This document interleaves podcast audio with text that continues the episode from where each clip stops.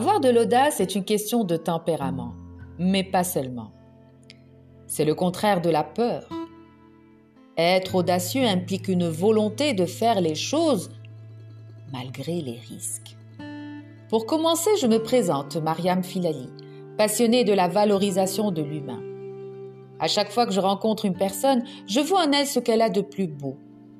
J'aime la différence, le style et la personnalité. Chez certains, l'audace vient naturellement parce qu'ils ont suffisamment de confiance en eux pour oser foncer et parce que l'audace fait partie de leur façon d'envisager la vie.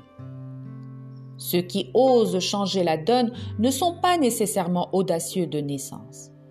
Ils le deviennent grâce à leurs expériences et à des encouragements extérieurs. L'audace se cultive.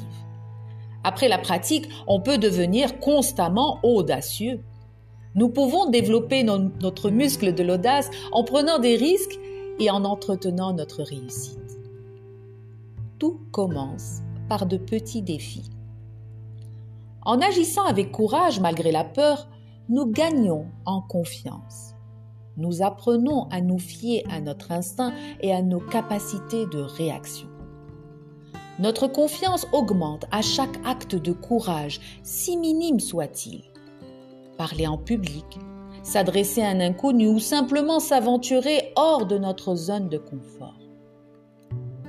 De petites victoires nous encouragent à en faire davantage, à prendre de plus grands risques, à surmonter de plus grandes peurs. Elles nous conduisent à de plus grandes réussites et chaque réussite alimente notre confiance, nous rendant de plus en plus audacieux. Je tiens toujours avec moi mon petit livre d'or que j'offre à mes participants pour écrire un petit mot. Je le lis et relis souvent, et cela me donne de la force pour avancer. Ce sont ces petits mots qui m'aident à être ce que je suis aujourd'hui. Mais comment devenir audacieux, me diriez-vous? Eh bien, la première étape pour devenir audacieux, c'est admettre que la peur est une constante. Au début de mon activité dans l'accompagnement en images et communication, j'avais cette peur de me lancer, de monter sur scène, de rentrer dans le monde du protocole. Et puis, petit à petit, je me suis rendu compte que toutes les personnes que j'ai eu l'honneur d'accompagner au début de mon activité, elles ressentaient également une peur et le trac dans leur parcours professionnel. J'en ai déduit que c'est un réel effort pour tous de décider de ne pas laisser la peur nous arrêter et d'avancer. Ne pensez jamais que vous êtes seul sur Terre à avoir cette peur. La deuxième étape pour devenir audacieux, c'est prendre des risques adaptés. Ceux qui changent la donne prennent des risques calculés.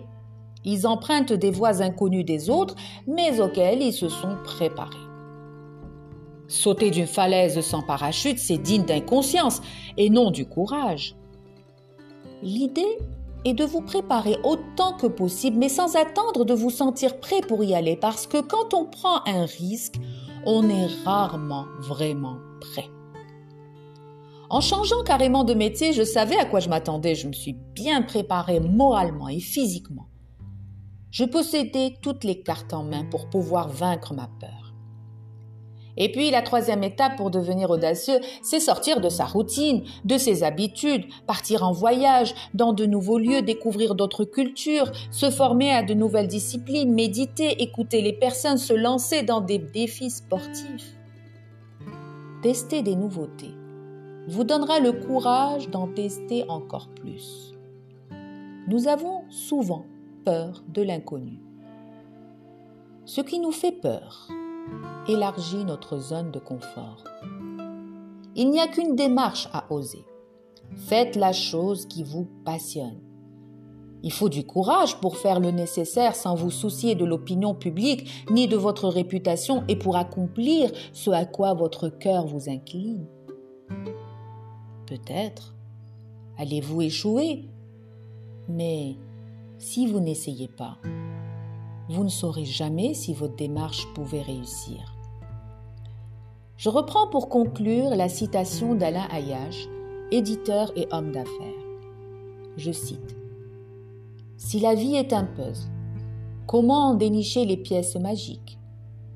Il faut du talent, audace et sagesse, un grain de folie, un zeste de chance, beaucoup d'optimisme, de patience et de volonté de gagner. Rêver aussi, porter ses yeux au-delà d'horizon.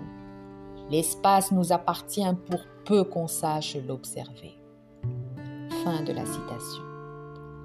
Le succès est entre vos mains. Réagissez. Je vous remercie pour votre écoute et vous donne rendez-vous au prochain podcast pour vous parler d'un outil qui m'a aidé à m'affirmer.